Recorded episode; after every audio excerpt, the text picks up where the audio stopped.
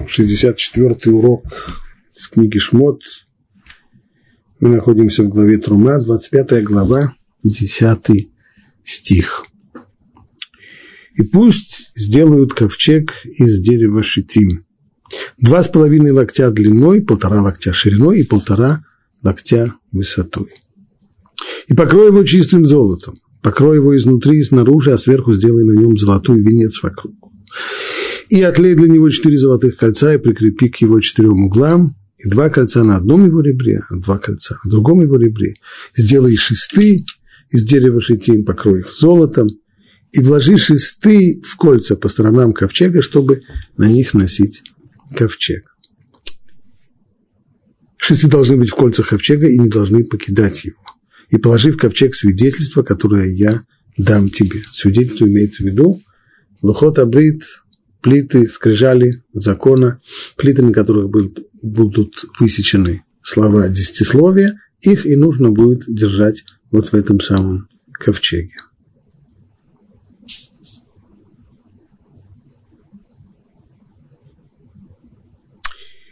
Таким образом, содержание этого отрывка, главное, Арон, Кодеш, ковчег,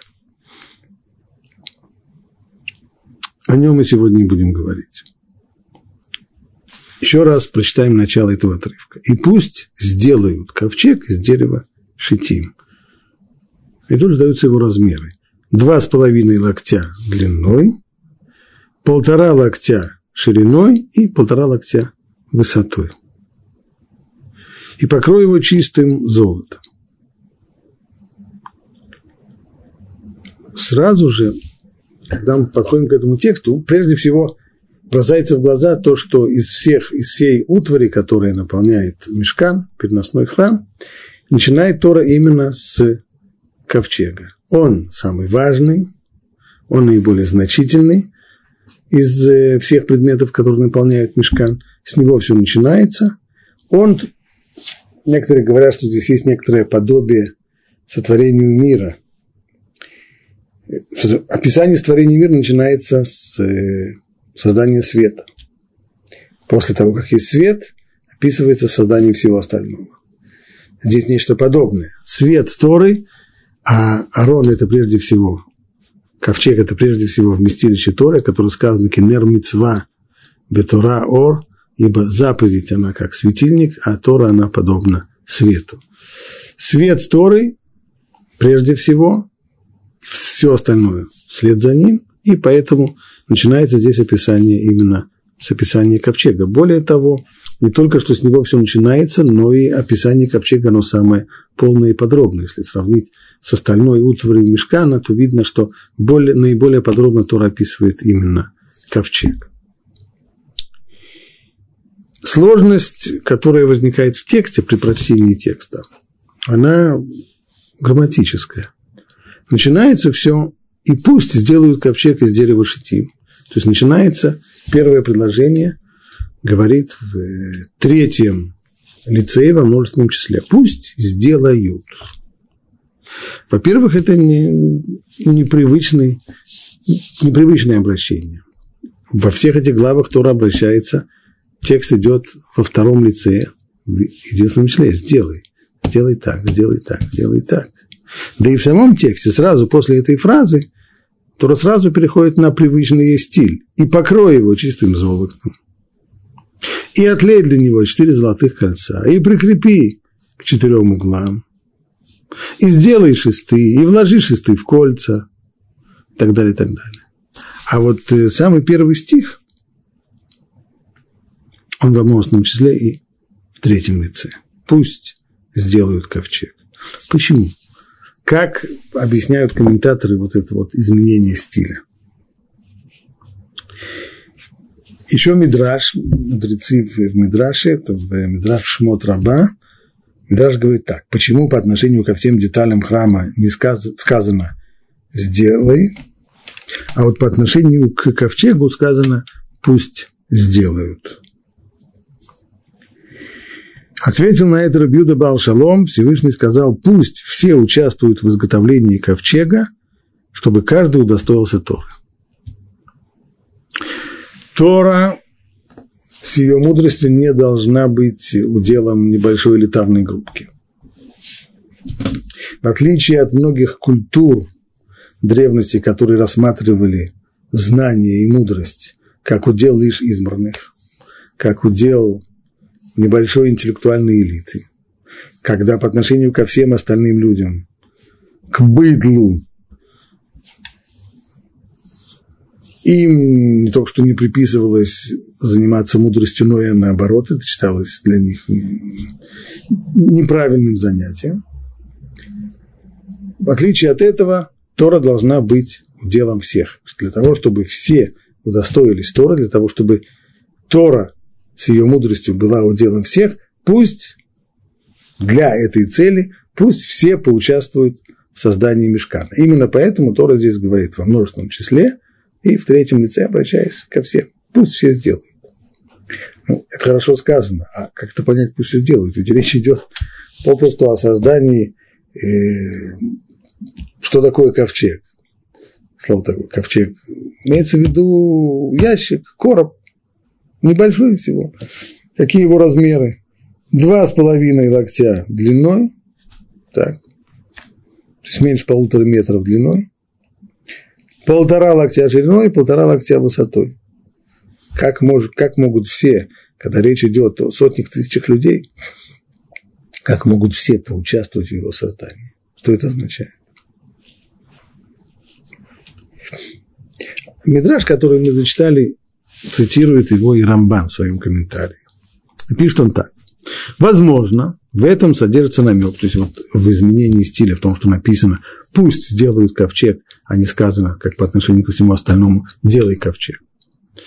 Возможно, в этом содержится намек на то, что весь Израиль должен принимать участие в изготовлении ковчега. Прежде всего, ввиду его повышенной святости, чтобы все удостоились Торы. Поэтому и сказано в Мидраше Шимот Раба, пусть все поучаствуют в изготовлении ковчега, чтобы каждый удостоился Торы. Ну, а как это на практике? Продолжает Рамбан. Тот, кто ее изучает, ну, понятно, тот, кто учит Тору и собирается ее изучать в дальнейшем, понятно, что у него есть в ней доля. И тот, кто пожертвовал золотую вещь на ковчег, ведь ковчег нужно было сделать из золота, и на него должно было уйти достаточно много золота. При всех его скромных размерах, а когда мы говорим о золоте, которое у людей да, в небольших количествах, это много золота. Прежде всего, люди могут поучаствовать в том, что э, дадут золото на какую-нибудь золотую вещь, какое-нибудь золотое украшение, серьгу или кольцо или еще что-нибудь, на то, чтобы сделали из него ковчег. И тот, кто помогал немного Бецалелю, есть еще непосредственная возможность. Просто в чем, чем-то помочь. Принести молоток. Это тоже э, помощь посильная. Понятно, что им могут заняться лишь немногие. Или, скажем по-русски, настраивался на него. Труд, трудно здесь перевести это выражение из, э, из слов мудрецов на русский язык, но означает это вот что. Каванот, мысленный настрой. И дело в том, что в создание мешкана была вложена не только физическая работа, не только физический труд мастеров, которые делали его, но и был здесь большой интеллектуальный духовный труд. Интеллектуальный труд был не в том, чтобы его э, это не инженерный труд, не в том, чтобы его спроектировать, как его делать. Здесь имеется в виду другое. Мудрецы говорят, что мудрость Бецалеля, человека, который стоял во главе всех работ по сооружению мешкана, была в том, что он ядал и цареф Так сказано, что означает в переводе на русский язык, он мог сочетать буквы. Что значит сочетать, сочетать буквы? Что имеется в виду? Что человек, который, если дать ему кубики, на которых будет написано название букв, на которых будет написано буквы, он сможет их сложить правильно? Имеется в виду другое. Что такое буквы?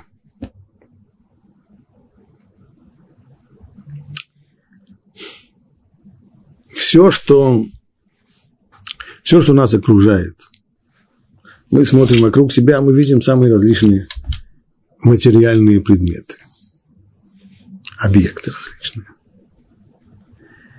Понятно, что многие, если посмотреть на них внимательно, мы, можем, мы знаем по опыту, что их внешний вид не соответствует тому, что есть внутри. Если стоит портфель, то я представляю, что портфель – это не просто вот некоторая сумка, внутри там есть еще разные вещи. Там есть книжка, там есть тетрадка, там есть э, еще какие-то различные вещи. Есть внутреннее содержание. Ну, а можно ли еще глубже? А что внутри все-таки? Все, что есть в мире, возникло вследствие того, что Всевышний захотел, чтобы оно возникло. Значит, есть прежде всего желание, воля на то, чтобы эта вещь была. Воля, кстати, называется, воля, желание, называется на языке Торы хефец. И тем же самым словом хефец обозначается предмет. То есть, что такое предмет? Предмет – это материализовавшаяся воля того, кто его создал. Но это не сразу так прямо, вот от воли сразу в материализацию. Есть еще, еще одна стадия, а именно речь, дебу. Когда Всевышний создает мир, Тора говорит об этом как о десяти речениях. Басара, Маамарот, Невра, Хаулам. Мир создан десятью речениями.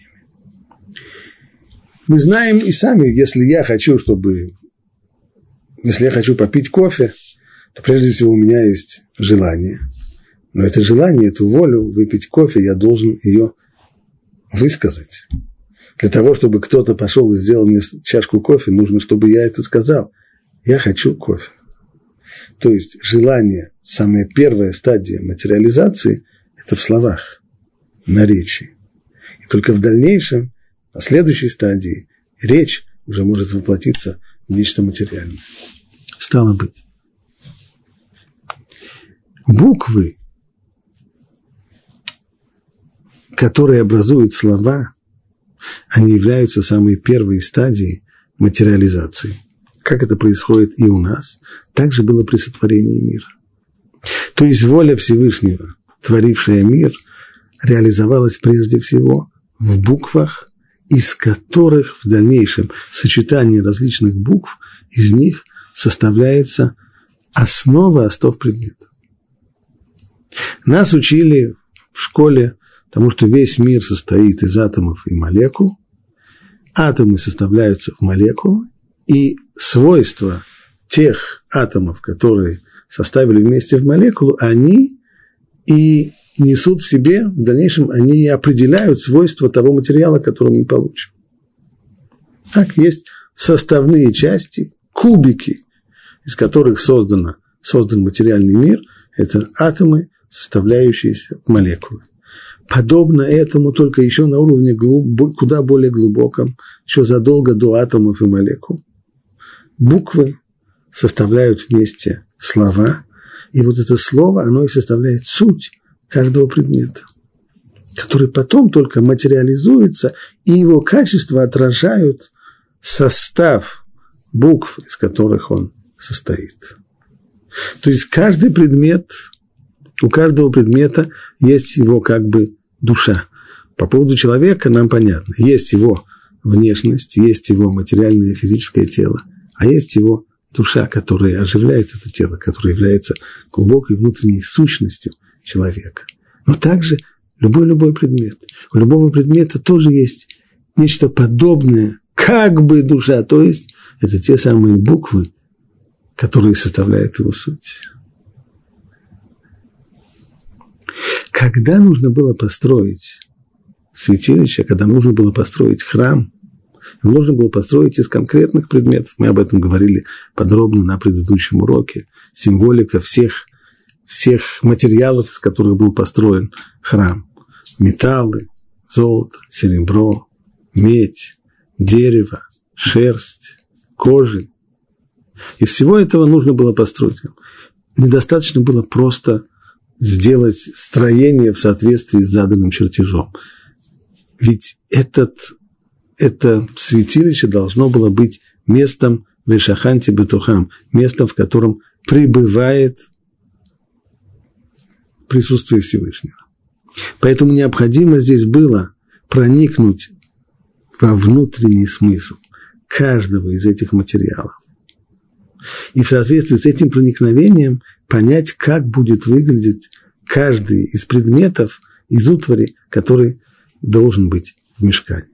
Вот это вот работа, это работа интеллектуальная, она предшествует той работе, которую уже делает мастер конкретно своими пальцами с, э, в области ювелирной или в области ткацкой, какой бы то ни было. То есть здесь необходимо было проникновение в глубину сущности.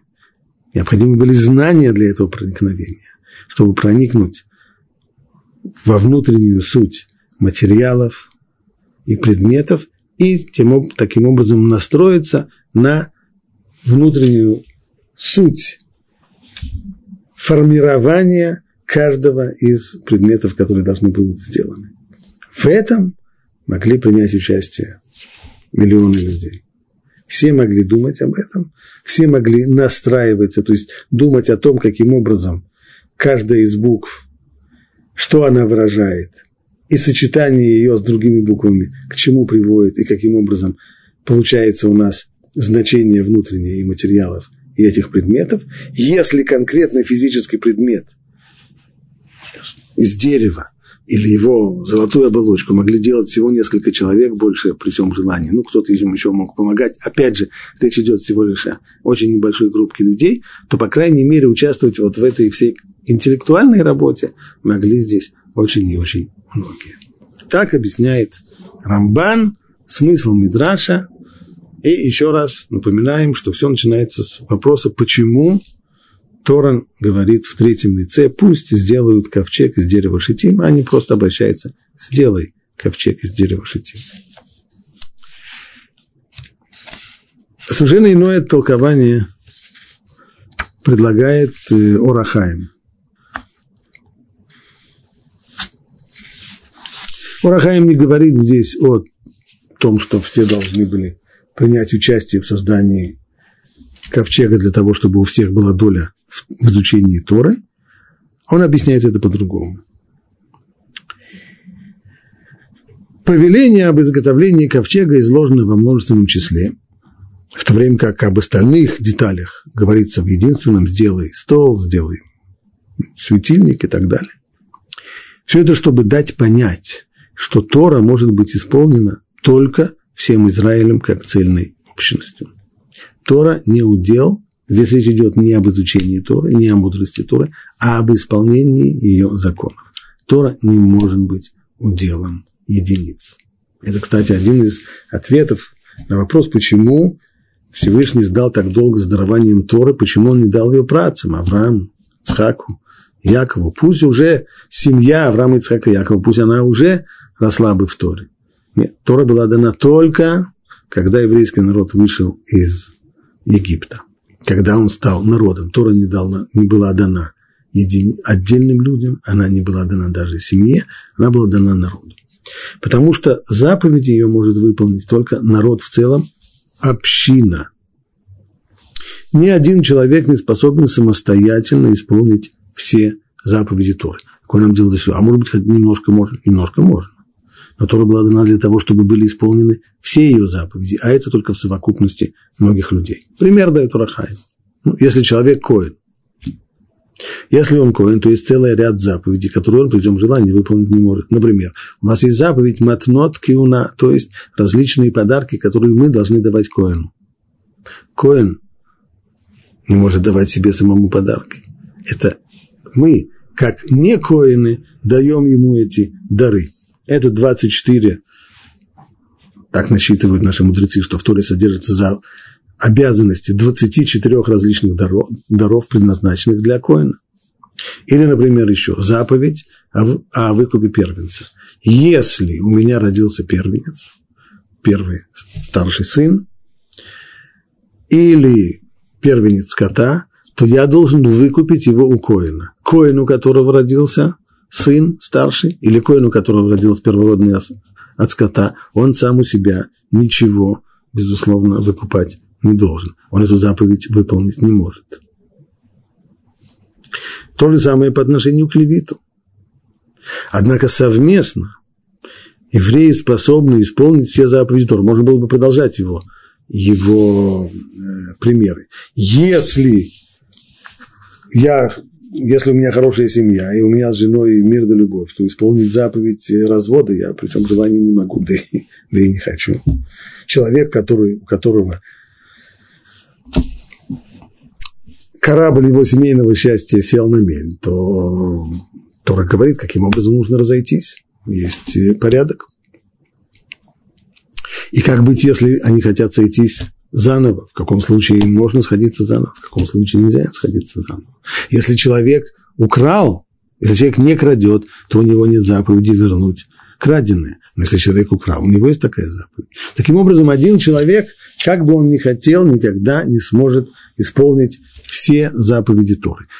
Заповеди Торы, исполняемые только совокупностью всех людей вместе, когда вместе мужчины, женщины, старики, дети, взрослые, невзрослые, учащиеся, работающие, все-все-все люди вместе, у каждого есть свои специфические заповеди, которых другой не может вы, выполнить, и только всей совокупностью вместе может быть исполнена вся Тора в целом. Вот почему, когда говорится о ковчеге, в котором будет, который представляет собой вместилище Торы, именно поэтому заповедь построения ковчега высказана во множественном числе. Пусть сделают ковчег все вместе. Ну, теперь уже можно поговорить о том, как нужно было делать ковчег, что он собой представлял.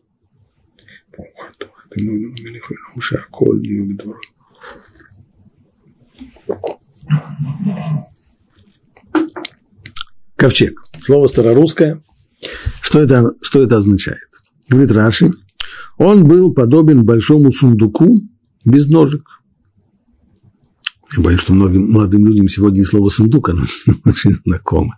Оно уже тоже стало немножко старорусским. Или коробу.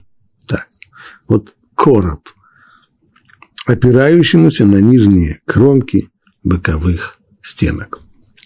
То есть это не шкаф, привычный нам, который стоит на стенках, так? это ящик или короб без ножек, опирающийся на нижние кромки своих стенок. Его размеры, мы уже говорили, два с половиной локтя длиной – локоть – это от 50 до 60 сантиметров, полтора локтя шириной и полтора локтя высотой. Дальше сказано, и покрой его чистым золотом. Причем покрой его изнутри и снаружи. А сверху сделай на нем золотой венец вокруг. Что это означает? Раши объясняет так. Бецалель, тот, кто строил ковчег, сделал три ковчега. То есть три короба это была технология. Сделать три короба, два из золота, третий из дерева. У каждого были четыре стенки и дно. И все они оставались открытыми сверху. Таким образом, он вложил деревянный ковчег в золотой, то есть был первый, самый широкий был золотой, чуть поуже деревянный, который вложился точно в золотой, а внутрь деревянного еще один золотой, уже самый узкий. Таким образом, ковчег был покрыт золотом и изнутри, и снаружи. Теперь, что по поверху? А вот золотой венец, поверху должен был идти золотой венец. Это подобный короне обод над краем внешнего ковчега. То есть у нас есть три ковчега, есть два золотых посредине, один деревянный, внешний должен был быть выше всех остальных. А сюда, под кромку, должна была прийти в дальнейшем крышка, которая закроет весь ковчег. Так вот, эта самая кромка, подобная коронка, подобный короне обод над краем внешнего ковчега, Он делал его выше внутреннего, он окружал всю крышку ковчега, несколько выступая над ней. То есть и после того, как, должны, как положат крышку, то венец должен выступать над ней. В чем здесь идея? Какова символика? Говорит Раши. Ну, венец он и есть венец, то есть это корона. Он символизирует корону, венец Торы.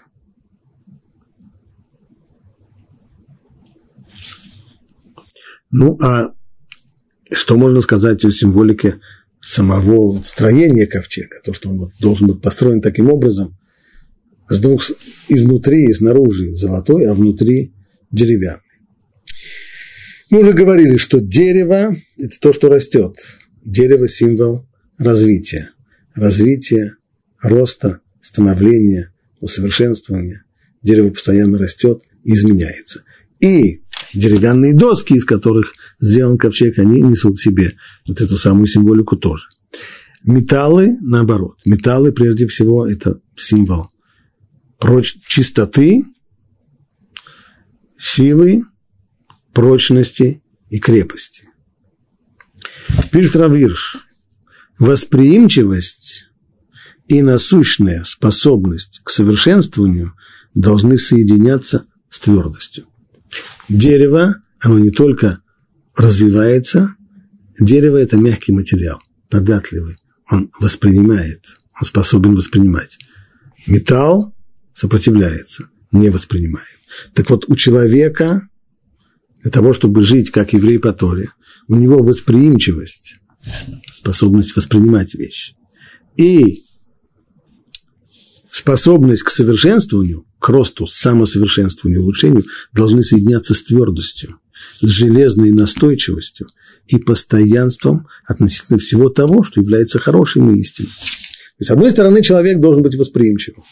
Если для чего это, для чего это необходимо? Если человек попал в компанию людей, у которых есть чему поучиться, если он не умеет воспринимать от других, если он закрыт от них, то его, то, что он находится в такой компании, он ничего от этого, никакой пользы от этого не извлечет. Человек, который умеет воспринимать, который смотрит на других людей, как они живут, как они делают, который слушает, как эти люди говорят, как они рассуждают. Он учится у них мудрости, он учится у них форме, образу жизни.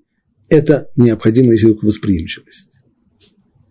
А есть другая сторона медали. Это хорошо, когда человек попал в хорошую компанию. Но ведь рядом с хорошими компаниями есть и плохие компании. Есть очень плохие, есть не очень плохие, но все-таки отрицательные. Человек, который восприимчив, он же воспринимает все – нет у человека такого фильтра, при помощи которого можно было бы отделить и сделать так, чтобы была восприимчивость только к хорошему, а к нехорошему, чтобы не было восприимчивости. Это совсем-совсем непросто. В отличие от дерева, металл он не такой. Металл он твердый и крепкий. Он не воспринимает как дерево. Он защищает, он не дает проникнуть. Но с другой стороны, понятно, что есть в этом и минус тоже а именно невосприимчивость. Так вот, необходимо, чтобы было и то, и другое. Древесина должна соединяться с металлом, то есть дерево с золотом. Принятие закона Бога делает необходимой способность к совершенствованию. Да, человек должен, воспринимая от других, самосовершенствоваться. Но она также требует и твердости, которую нужно проявлять и внутри, и снаружи. Как только человек понимает, что он подвержен сейчас нехорошему влиянию, то он должен здесь проявить твердость для того, чтобы не воспринимать. Ковчег состоял из трех коробов, внешний и внутренний, сделанный из золота, и между ними короб из дерева.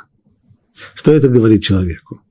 Будь правдивым и твердым в каждом аспекте твоей жизни. Как внутри, так и снаружи. Нужно быть правдивым по отношению к самому себе. Нужно быть правдивым по отношению к окружающим. Должна быть и честность по отношению к себе, и честность по отношению к другим. Свободным от всяческих пороков, устойчивым ко всем переменам и разложению. То есть, когда вокруг все изменяется, когда вокруг все все течет, все изменяется, человек должен знать, что ему необходимо оставаться верным самому себе. Должна быть крепость металла, не поддаваться.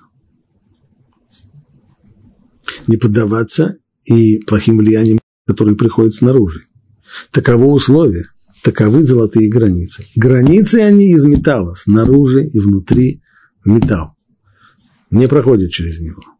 А внутри, а внутри дерево. Дерево, которое растет и развивается. То есть личность человека должна расти и развиваться. Не дай бог, если человек закостенеет и не развивается. Но она должна развиваться в четких границах из металла. Таковы золотые границы, в которых должна раскрыться, развиться жизнь, вырастая постепенно, подобно дереву внутри закона. Вы должны оставаться недоступными для всего дурного и восприимчивы ко всему хорошему. Это очень непростая задача. Куда легче человеку либо быть восприимчивым к всему, человек открытый, восприимчивый, он все воспринимает, как хорошее, так и плохое. Либо наоборот, быть человеком закрытым, который отгородился от всего и ничего не воспринимает. Ни плохого, ни хорошего. Либо так, либо так, намного легче.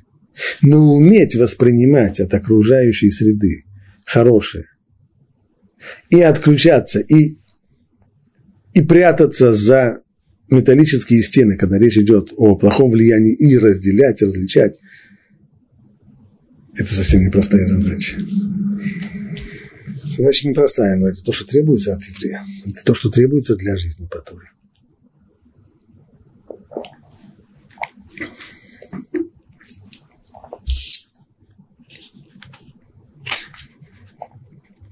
Есть еще одна деталь в строении ковчега, о которой очень много говорят комментаторы.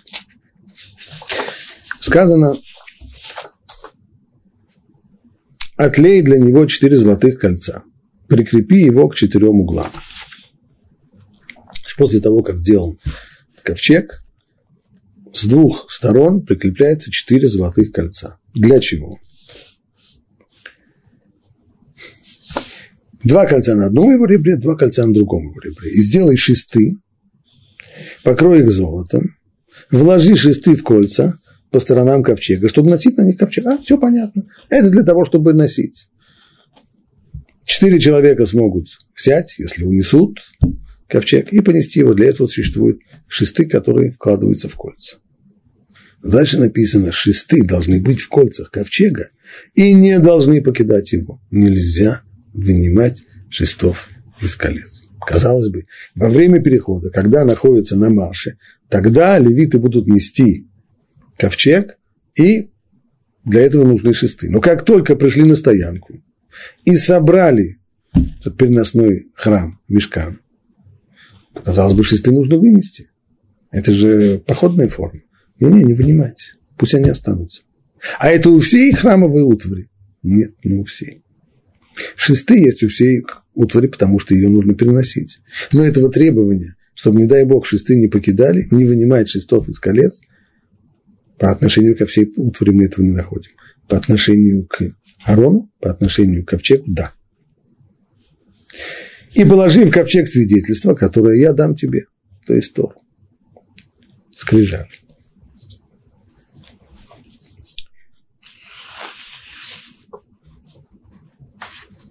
Откуда приходит это требование и в чем его смысл?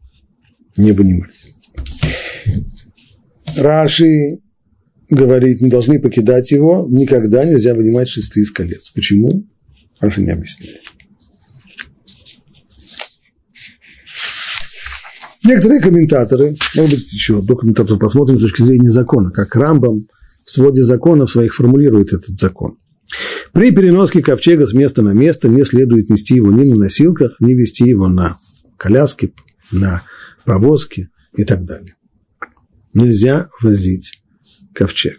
Согласно повелению Торы, следует переносить его на плечах. Для того и существуют шесты. И ведь из-за того, что Давид позабыл об этом и повез его на, тель, на подводе, был поражен Уза. Об этом рассказывает нам пророк.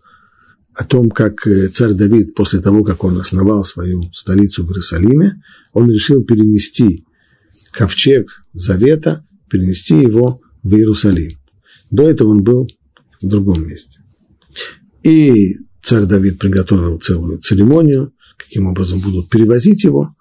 И для перевозки водрузили ковчег на телегу и повезли. Кончилось все это очень печально. На одном из поворотов телега накренилась. Один из левитов, который ее сопровождал, бросился и дотронулся до ковчега для того, чтобы поддержать его, чтобы, не дай бог, не упал. И в тот же момент он упал замертво. Объясняют мудрецы, и Рам это цитирует, что это было не случайно. Это был знак, что вся эта церемония была построена неправильно. Прежде всего потому, что ковчег надо было нести на плечах, а не вести его на, повес, на повозке, как бы помпезно не было обставлено все это, э, весь этот кортеж. Итак, существует заповедь – нести ковчег на плечах, как сказано, ибо служба ки, а вот это кодыш – это служба святая у них, то есть у левитов, на плечах должны они носить. Перенося ковчег на своих плечах, левиты должны быть, должны поворачиваться друг к другу. Так, не смотреть в сторону, а смотреть друг на друга.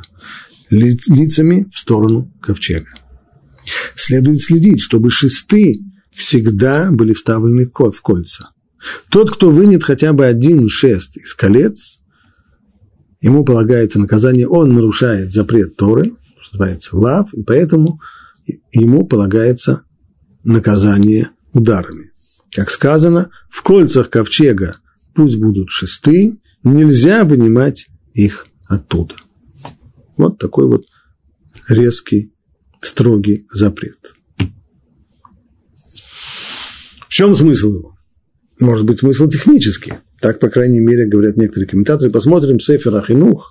Сефер Ахинух – это книга, которая занимается вопросом таамы и мицвод, то есть смысл заповедей, объяснению возможного смысла заповеди Торы, и он пишет следующую вещь. Поскольку ковчег является вместилищем для Торы – то мы обязаны обращаться с ним бережно и относиться к нему с величайшим уважением. По этой причине был дан запрет вынимать шесты из его колец. То есть это прежде всего истекает из понимания того, что есть требования осторожного и уважительного обращения с ним из-за его ценности, из-за его святости. Ведь если возникала необходимость быстро отправиться в путь, а как это было в пустыне? Никто заранее не знал, еврейский народ находился на стоянке в пустыне, стоял лагерем, и в любую минуту без предупреждения мог быть дан сигнал быстро собираться и выходить, выходить на марш. Сигнал этот начинался, поскольку все переходы еврейского народа по пустыне были по знаку свыше, это не то, что совет старейшин сидел и обсуждал, продолжать им сидеть здесь или ходить на новую стоянку. В тот момент, когда давался знак свыше, при помощи облака, которое стояло над мешканом, над соборным шатром, то нужно было быстро-быстро-быстро снимать весь лагерь и выходить на марш. Если возникала необходимость быстро отправиться в путь вместе с ковчегом, то, возможно, из-за спешки носильщики не всегда успевали бы проверить, надежно ли вставлены шесты в кольца. Каждый знает, что когда человек собирается в путь спокойно, у него есть время, то он обычно, чемодан у него уложен, и в чемодан он положит все вещи необходимые и успеет его закрыть. Но если человек собирается в попыхах, то не исключено, что чемодан он хватает или, или сумку, а когда он бежит по лестнице, чемодан раскрывается, он его просто по спешке не успел закрыть, вещи вытряхиваются, приходится их потом собирать, снова укладывать. Не дай бог произойдет подобная вещь. Если в попыхах не вставит как следует шесты, то потом он может попросту выскользнуть. И если, бы шест, если шесты были плохо вставлены, то ковчег, не дай бог, мог бы выскользнуть из их рук, а ведь он очень тяжелый. Совсем, совсем, совсем не, не, не, не сделать так, что он выскользнет и упадет. И, но когда они прочно вставлены, их не вынимают никогда. Они прочно вставлены. Тогда они уже не заскользят. То с ковчегом не может произойти никакой напасти, поскольку он всегда готов к переноске. Вот простой-простой смысл, который утверждает Сефер Хинух. Все дело чисто практическое, чтобы, не дай бог, не было такого, что Арон упадет, вы соскользнет со счетов, поэтому, их поэтому Тора и повелела никогда, никогда не вынимать, чтобы они были в мертвую пригнаны к кольцам, в которых они находятся, эти шесты.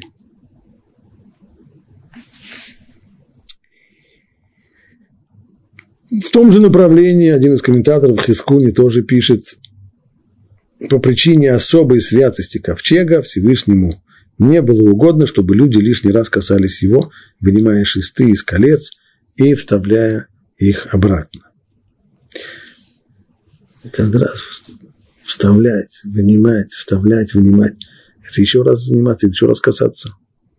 Судя по всему, шесты были очень тесно подогнаны под диаметр колец, чтобы в пути ковчег при подъеме на гору или спуске на долину можно было бы аккуратно их переносить. Это самое главное – самая главная проблема – это именно при подъеме и при спуске. Так, точно так же, как когда таскают тяжелые вещи по лестнице, будь то по лестнице вверх, будь то по лестнице вниз, вот именно тогда случаются все проблемы. Когда нужно носить даже тяжелые вещи по ровной поверхности, несут. Вещи падают, выскальзывают именно в одном из двух случаев. Либо при подъеме, либо при спуске. И поскольку такая опасность существует, Тора позаботилась о том, чтобы шесты были плотно плотно пригнаны к этим кольцам. Как это достигается? Если каждый раз достают, вынимают и вставляют, то хочешь не хочешь, кольца расширяются, расшатываются, шесты стачиваются, и получается некоторая степень свободы, и тогда им может ковчег соскользнуть, а так, если, его не, если шесты не будут вынимать, то все будет намертво, и все будет хорошо. Более-менее тот же самый подход, технически.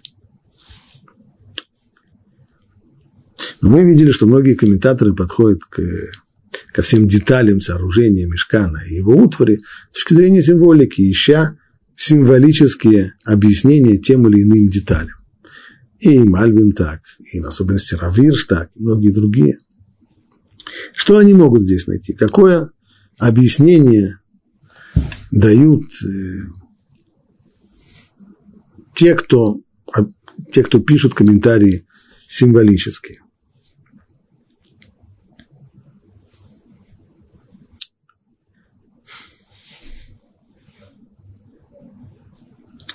Некоторые говорят о, что это символ преданности приверженности еврейского народа Торе. А некоторые говорят о том, что прежде всего это символ подвижности. Лишь подвижность. Начнем с. Шесты ковчега представляют собой особый символ, пишет Равирш указывающие на его основное предназначение и цель. Поскольку иногда, когда того требуют обстоятельства времени, возникает острая необходимость перенести ковчег и то, что в нем хранится в иные пределы. Запрет вынимать шесты из колец сообщает всем поколениям одну важную истину. Тора универсальна, и ее реализация не может ограничиваться пределами той земли, на которой стоит храм. То есть, если шесты нужно вставлять каждый раз, когда есть необходимость перехода для, для перенесения с места на место, то это целая история.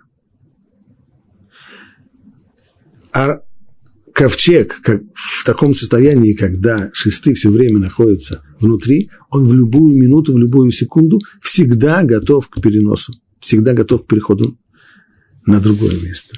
Нет статики. Ни к одному месту ковчег не прирос.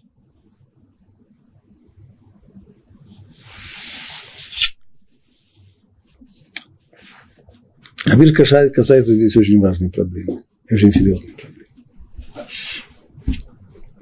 Тора дает, и, дает нам и требует от нас определенного образа жизни.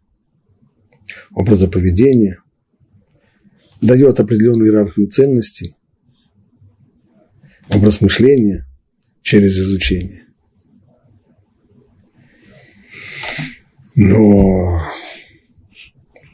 места меняются и времена меняются. Можем ли мы сказать, что в тот момент, когда мы переносим, когда мы оказываем еврейский народ в какой-то момент, он сформировался в, на Ближнем Востоке между двух сверхдержав и между двух крупнейших культур Ближнего Востока, Египтом и Междуречием. Но вот еврейский народ оказывается в совершенно новых условиях в Европе – варварская Европа, вокруг германцы совершенно другими, совершенно другими представлениями о жизни, совершенно другим образом жизни. Все совершенно другое, все иное. Подходит ли Тора к, к такому новому образу жизни, к таким новым условиям? А затем начинаются изменения во времени. На протяжении тысячелетий жизнь людей, в общем-то, почти не изменялась. Но чем дальше движется паровоз истории, тем он больше набирает обороты. Тем движение становится скорее, тем жизнь изменяется. Колоссальный слом в патриархальном устое жизни происходит в конце XVIII века, начало XIX века. Рушится здание культуры, построенной на протяжении столетий. А что с еврейским народом? А что с Торой? найдутся люди, которые скажут, ну, Тора тоже стала уже не актуальной. Время изменилось. Она была актуальна раньше, в средние века, в древние века. В наше новое время она уже не входит. Именно это то, то, что Тора хотела здесь и указать. Шесты всегда находятся в кольцах. Тора, которая находится в ковчеге, всегда готова в любую секунду, в любую минуту к перемещению по времени и по пространству. Она всегда актуальна, и не просто она всегда актуальна, она должна быть всегда актуальна и релевантна. Этот запрет олицетворяет собой независимость божественного учения от местных условий, что ярко выражается в контрастном сопоставлении с другими деталями храма. Какие были еще? В храме, кроме ковчега, стоял еще стол, на котором были хлеба, и светильник, минора. Про шесты, которых не сказано, нельзя вынимать их оттуда. Их тоже носили на шестах, когда нужно было, когда находились на марше, приходили с места на место, нужно тоже было носить эти предметы на шестах. Но как только переход заканчивался, шесты вынимали. Они стояли в храме в их нормальном виде, не в походном виде. Этот контраст выражает следующую идею. Хотя материальные и духовные аспекты еврейской жизни, олицетворением которых являются, соответственно, стол и минора, стол – это материально. Что есть на столе? Хлеб есть на столе. Материальная основа жизни. Что касается, что касается э, светильника, свет, свет Торы, свет мудрости.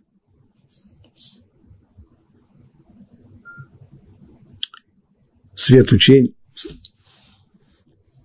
Эти аспекты, они тесно переплетены с тем местом, где зародился, где, где, где зародился народ Израиля. Эрец Израиль, земля Израиля. А вот что касается Торы, то она уже с ней дело обстоит абсолютно иначе. Она не заключена в какие-то определенные границы ни времени, ни места. И также в том же самом направлении пишет и Аницив Веймекдавал. Сказано, вставь кольца в шесты, во время изготовления ковчега Бецалелю было заповедано соорудить его таким образом, чтобы он всегда был готов для переноса. Вставь в кольца, вставь шесты в кольца. То же самое было сказано и о внешнем жертвеннике. Есть еще один предмет, которого тоже кольца остаются в нем. Это внешний жертвенник, на котором приносится жертвоприношение животных. Однако при описании стола и внутреннего жертвенника, ведь в мешкане было два жертвенника, был еще внутренний золотой жертвенник, он был для воскурений, не для, не для жертвоприношений. Там говорится лишь об изготовлении шестов. Нужно сделать шесты для того, чтобы носить, но не нужно, чтобы они все время были внутри в кольцах. Подобным образом обстоит дело, пишет и при описании практического осуществления этих заповедей. Как она осуществляется? О ковчеге сказано, и вставил, когда, когда уже описывается, каким образом еврейский народ переходил из состояния, из э, состоянки на марш, так сказано там, вставил шесты в кольца по бокам ковчега, чтобы переносить ковчег. А в внешнем жертвеннике тоже и вставили шесты в кольца по бокам жертвенника, чтобы переносить его на них. Но ничего подобного мы не находим по отношению к столу или внутреннему жертвеннику. Там сказано только ковчег. Как все это объяснить? По этой причине в следующем недельном разделе Пкуды при описании переноски мешкана сказано ковчег свидетельства и шесты к нему. Это набор такой. Ковчег и шесты. Медный жертвенник и шесты к нему – это тоже набор. А в отношении к стола нет такого. Есть стол и шесты к нему. Есть стол. Да, когда его перенесут, его будут переносить на шестах. Но не входит, в комплект стола не входят шесты. Почему? Потому что только шесты ковчега и внутреннего жертвенника всегда оставались в кольцах. Все это преподносит нам следующую идею. Учение Тора, олицетворением которого являлся ковчег завета, и служение Тора Вавода. Учение, Тора и служение Богу. Символом которым был внешний жертвенник, на протяжении поколений способны перемещаться из одного места в другое вместе с кочующим народом-изгнанником. Еврейский народ переходит постоянно с места на место. Нигде на протяжении еврейской истории никогда нельзя было ужиться слишком долгое время всегда-всегда приходилось переходить с места на место, из страны в страну, из континента в континент.